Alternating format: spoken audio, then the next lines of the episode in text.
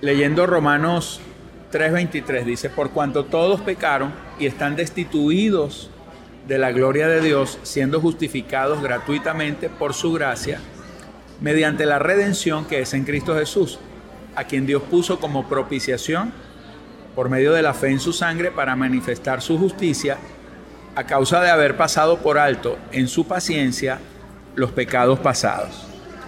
Entonces, eh, estoy diciéndoles que el problema del hombre eh, es un problema que tiene que ver con su condición de ilegalidad delante de Dios. El pecado es un problema de legalidad.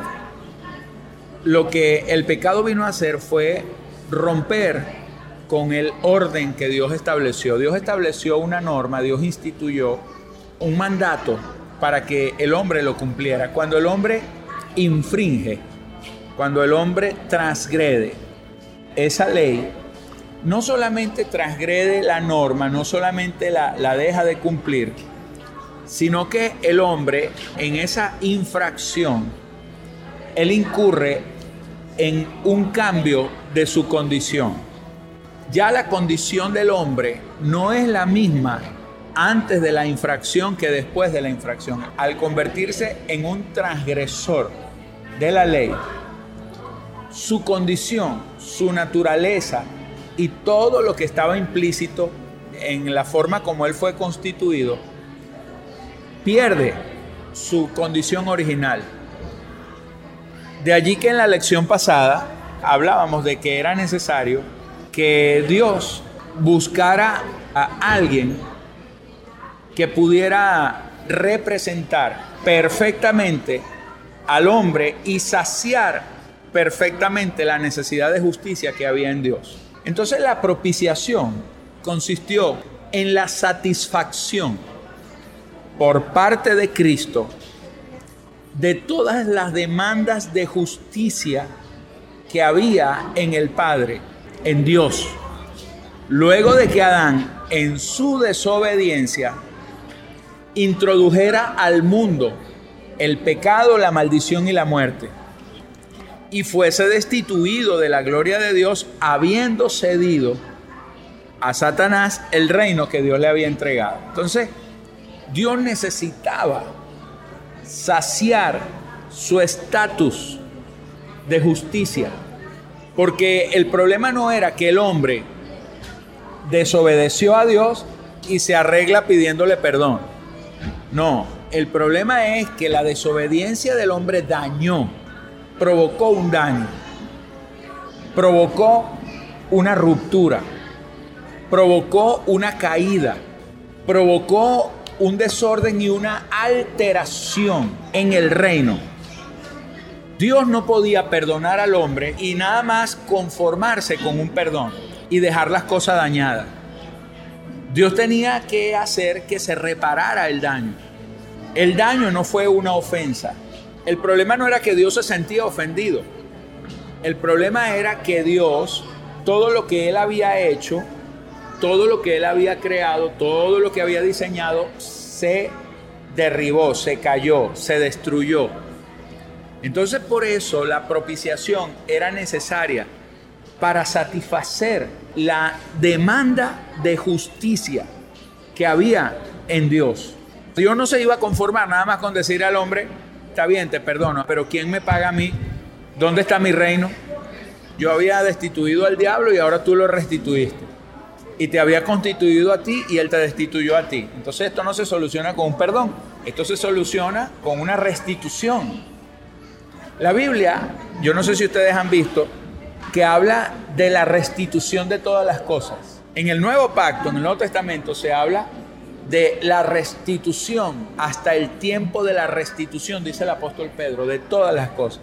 ¿Por qué habla de la restitución de todas las cosas? Porque hasta el día de hoy todavía no todo ha sido restituido. Es más, la Biblia dice que el último enemigo que será destruido será la muerte.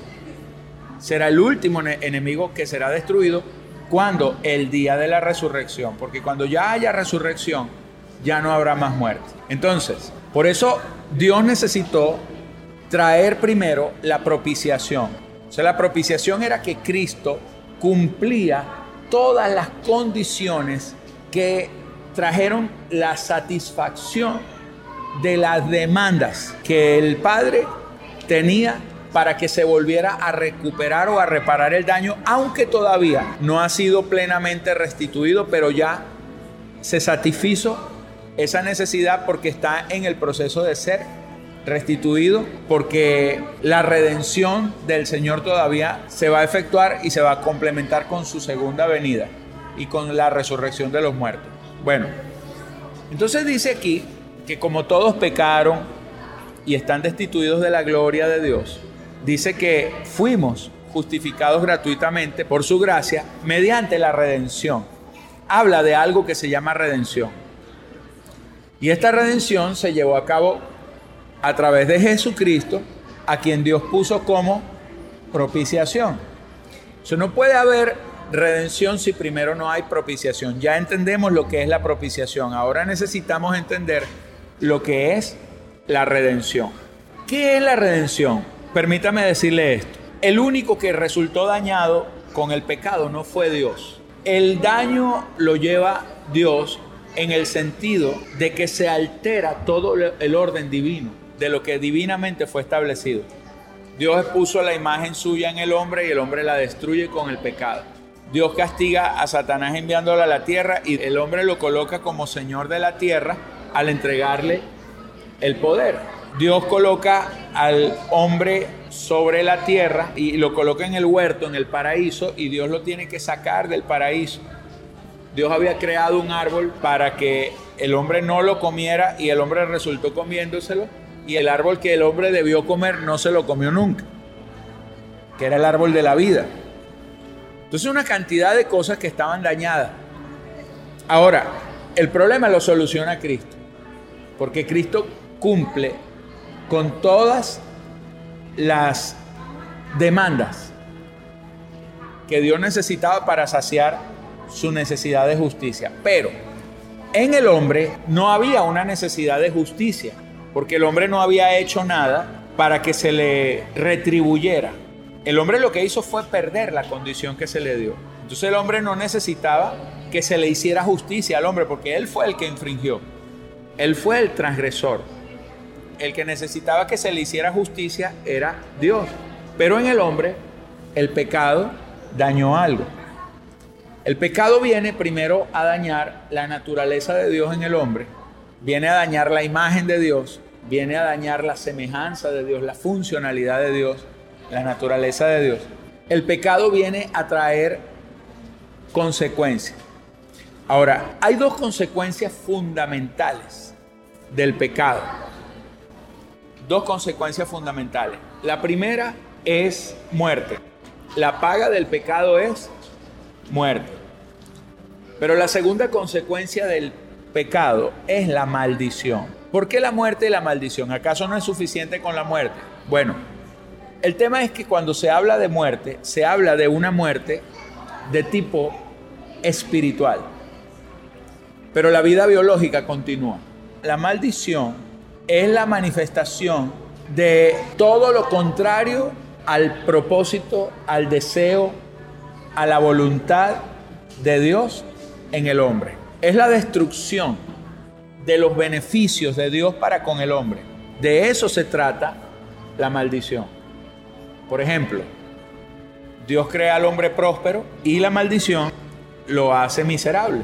Dios crea al hombre saludable, la maldición lo enferma, le trae la enfermedad. Dios crea al hombre con una mente aprobada, la maldición lo hace réprobo. Dios crea al hombre para que le vaya bien, la maldición hace que le vaya mal. Pero todo eso viene a causa del pecado.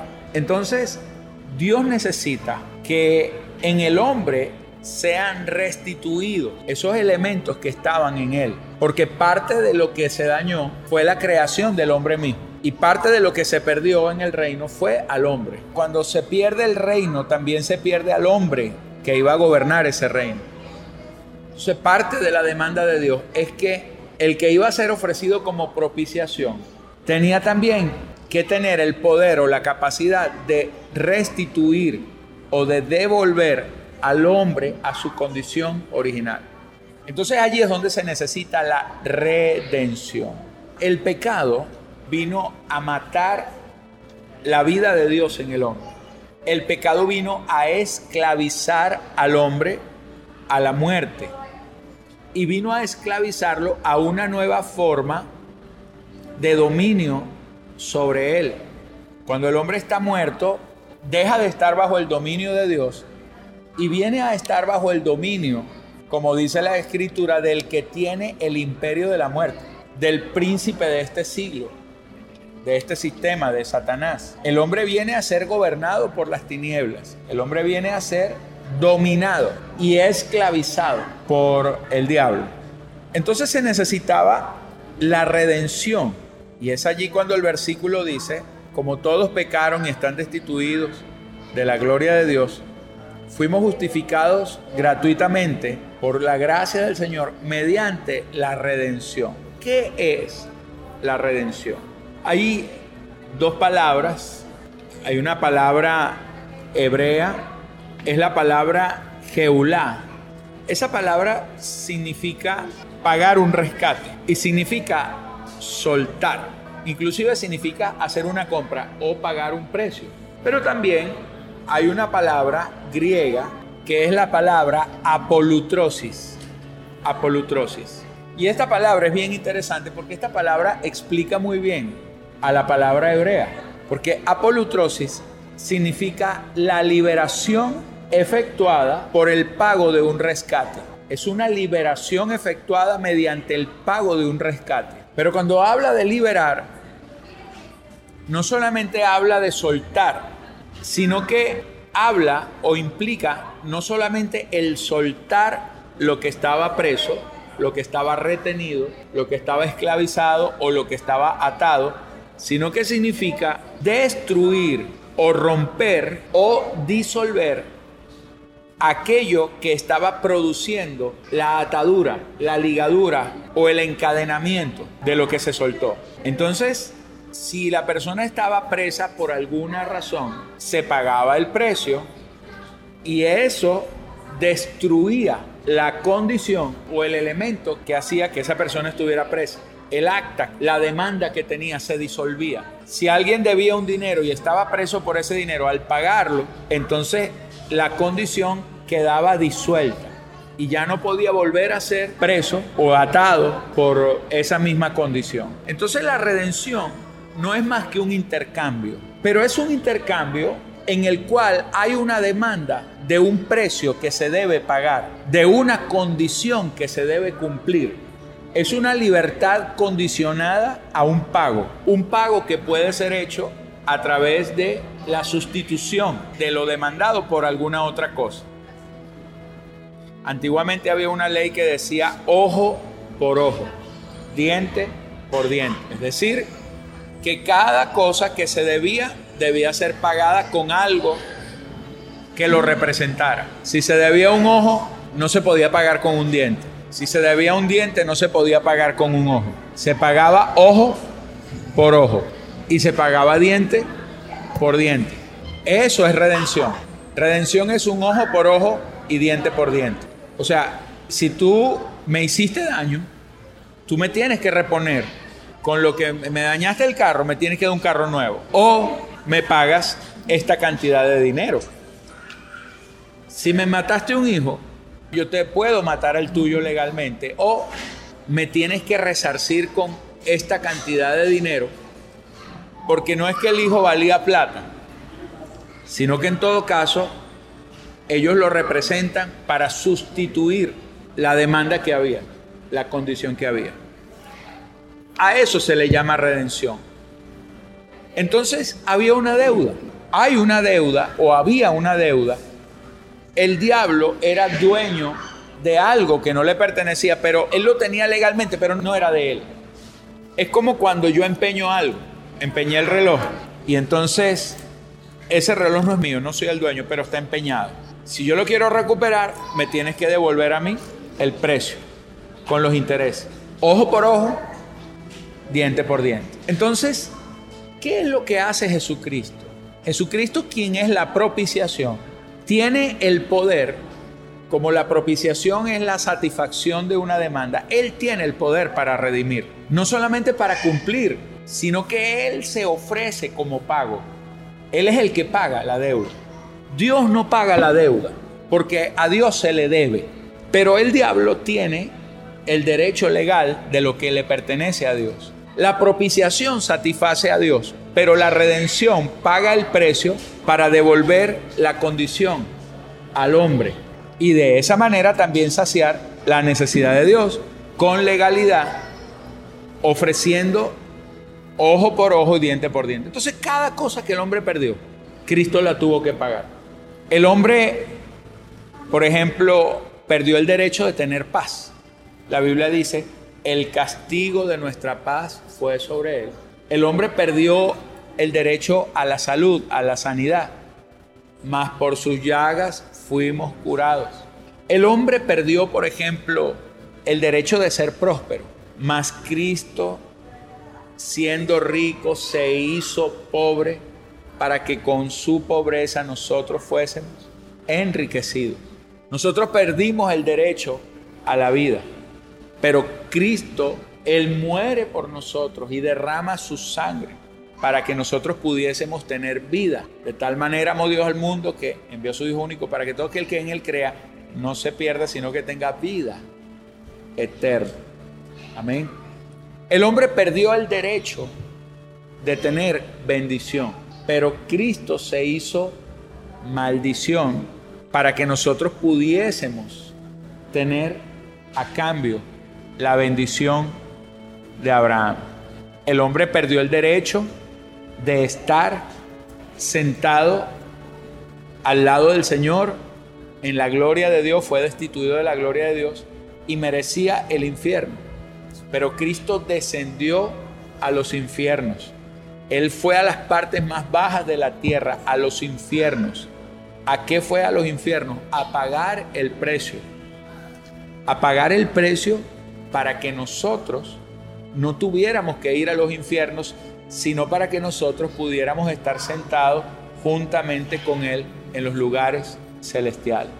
El hombre en su desobediencia, el Señor tuvo que hacerse obediente, aprendió la obediencia. ¿Me entiendes? El hombre argumentó. La mujer que me diste, Cristo fue llevado como oveja al matadero y no puso palabras en su boca cada área, cada aspecto, cada una de las cosas que el Señor cumplió, lo hizo para satisfacer a Dios y para redimir, para liberar una liberación efectuada mediante el pago de un rescate. Para que tuviéramos paz, Él tuvo que ser molido por nuestros pecados. Para que tuviéramos sanidad, Él tuvo que ser latigado, fustigado para que tuviésemos vida, Él tuvo que derramar su sangre. Para que tuviésemos autoridad en los lugares celestiales, Él tuvo que ir a los infiernos. Él pagó precio por precio. Para que nosotros fuésemos enriquecidos, Él tuvo que nacer en un pesebre, nacer pobre. Para que nosotros fuésemos espirituales, Él tuvo que hacerse hombre. Para que nosotros pudiéramos ser obedientes, Él tuvo que pagar el precio de nuestra desobediencia. Gálatas 3 del 13 al 14 dice, Cristo nos redimió de la maldición de la ley, hecho por nosotros maldición, porque está escrito, maldito todo el que es colgado en un madero, para que en Cristo Jesús la bendición de Abraham alcanzase a los gentiles a fin de que por la fe recibiésemos la promesa del Espíritu Santo. Tremendo esto porque el pecado nos hizo hijos del diablo, pero la redención nos hizo hijos de Dios. El pecado nos introdujo en las tinieblas, pero la redención nos saca de las tinieblas y nos traslada al reino de luz. El pecado nos pone bajo la ley del pecado, pero la redención del Señor nos pone bajo la ley de Cristo, bajo la ley del Espíritu de vida. Qué tremendo, ¿no? Entonces, dice que todo eso lo hizo, la redención la hizo para que en Cristo Jesús la bendición de Abraham, ¿cuál era la bendición de Abraham? El pacto. Y no solamente la redención nos introduce en el pacto, sino que nos introduce en un nuevo y mejor pacto fundamentado sobre mejores promesas que las que tuvo Abraham. Porque a Abraham se le prometió en tiempo futuro que él sería bendecido, pero a nosotros ya todo fue hecho. Abraham se le dijo que sería una nación grande. Nosotros somos un reino de sacerdotes. Amén. Abraham se le prometió que se le bendeciría y que sería bendición. Nosotros fuimos bendecidos con toda bendición en los lugares celestiales en Cristo Jesús. Abraham se le prometió una nación. Nosotros estamos juntamente con el Señor sentado. A nosotros se nos prometió la eternidad. Y además de eso, dice, para que recibiésemos la promesa del Espíritu.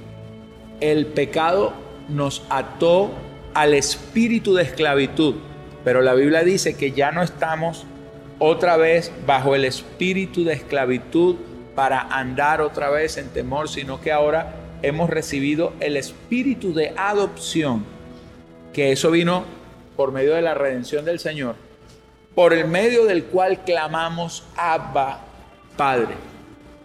Amén. Y somos herederos. El pecado nos destituyó de la gloria de Dios. La redención nos hizo herederos de todas las cosas. Dueños legales. Ya no andamos prestados como Adán. Adán fue alma viviente, pero la redención nos hizo espíritus vivificantes. Cristo es espíritu vivificante. Somos un espíritu vivificado nosotros. Amén.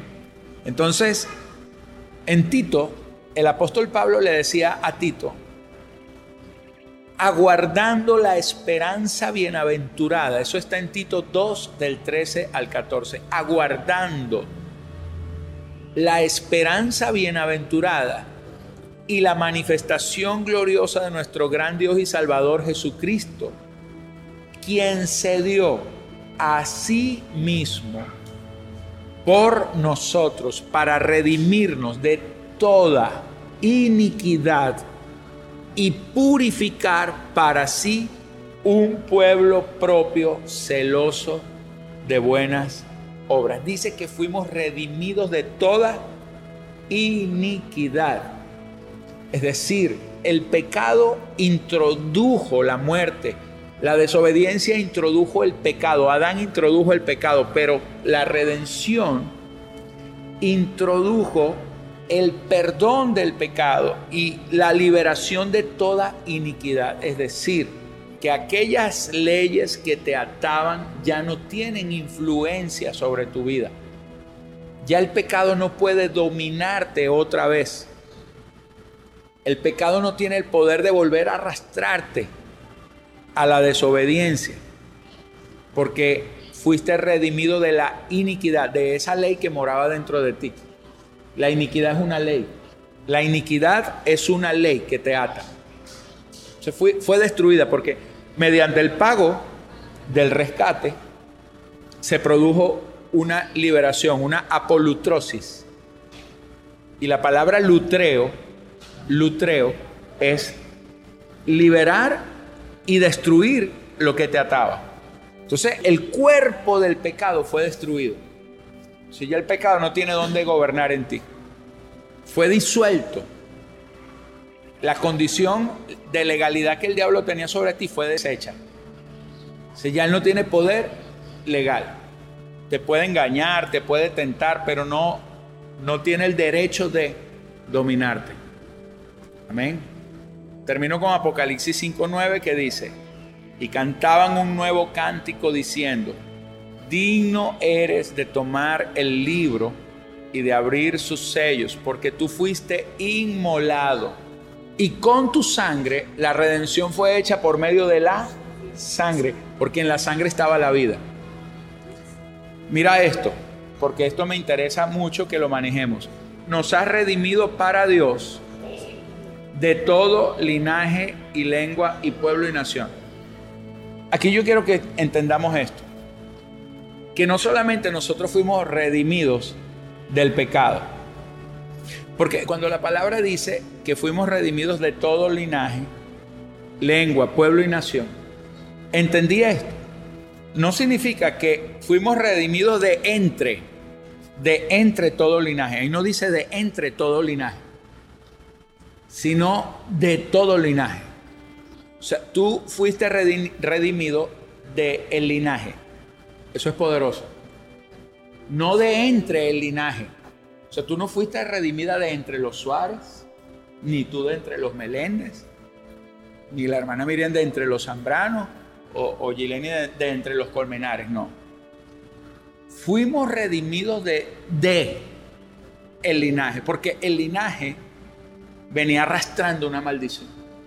O sea, imagínate, tenemos una nueva raza, una nueva naturaleza, un nuevo linaje, somos una nueva semilla, una nueva simiente. Tú no vas a repetir la historia de fracaso de tu familia, ni de tu raza. No, que tú eres negro, no, que tú eres venezolano, no, que tú eres chino, asiático, de todas las maldiciones que están implícitas en los linajes. Por ejemplo, hay una maldición sobre la raza negra, porque la raza negra ha sido esclavizada a lo largo de los años, ¿me entiendes? Y las razas amarillas han sido dominadas a lo largo de los años. Y los mestizos es una mezcla, híbrido. por eso usted ve que todo lo que es mestizo, nosotros los latinos, entonces tenemos cosas de blanco y cosas de negro y cosas de indio, de todo. Somos flojos, pero nos gustan las cosas buenas y le echamos broma a los negros. Entonces, pero, pero es una mezcla de todo. Entonces, todas las maldiciones con que han sido atados los linajes, tú fuiste redimido de eso. Pero no solamente fuiste redimido del linaje, fuiste redimido de la lengua. Y qué interesante que en estos días me mandaron un artículo que la lengua que tú hablas determina la comprensión de las cosas que te rodean y determina hasta inclusive tu actitud en la vida. Eso es impresionante que hasta la lengua que nosotros hablamos va a determinar lo que logramos, lo que alcanzamos, va a determinar cómo percibimos la vida. Porque en la lengua está el poder de las palabras. Entonces fuiste redimido de toda maldición de lo que se dice, de la lengua. Y fuiste redimido de todo pueblo. Fuiste redimido de toda nación. O sea, tú fuiste redimido del destino que tiene un pueblo, del destino que tiene un grupo, una etnia, y fuiste redimido de la cultura, de las atmósferas, de tu nación. Usted no le pertenece a este sistema, porque ya usted tiene una nueva nacionalidad en Cristo. Usted tiene una nueva familia en Cristo. Usted tiene una nueva ciudadanía. Con la sangre del cordero tú fuiste redimido. No hay nada que te ate a lo que fuiste. Has sido liberado de todo. Dios los bendiga.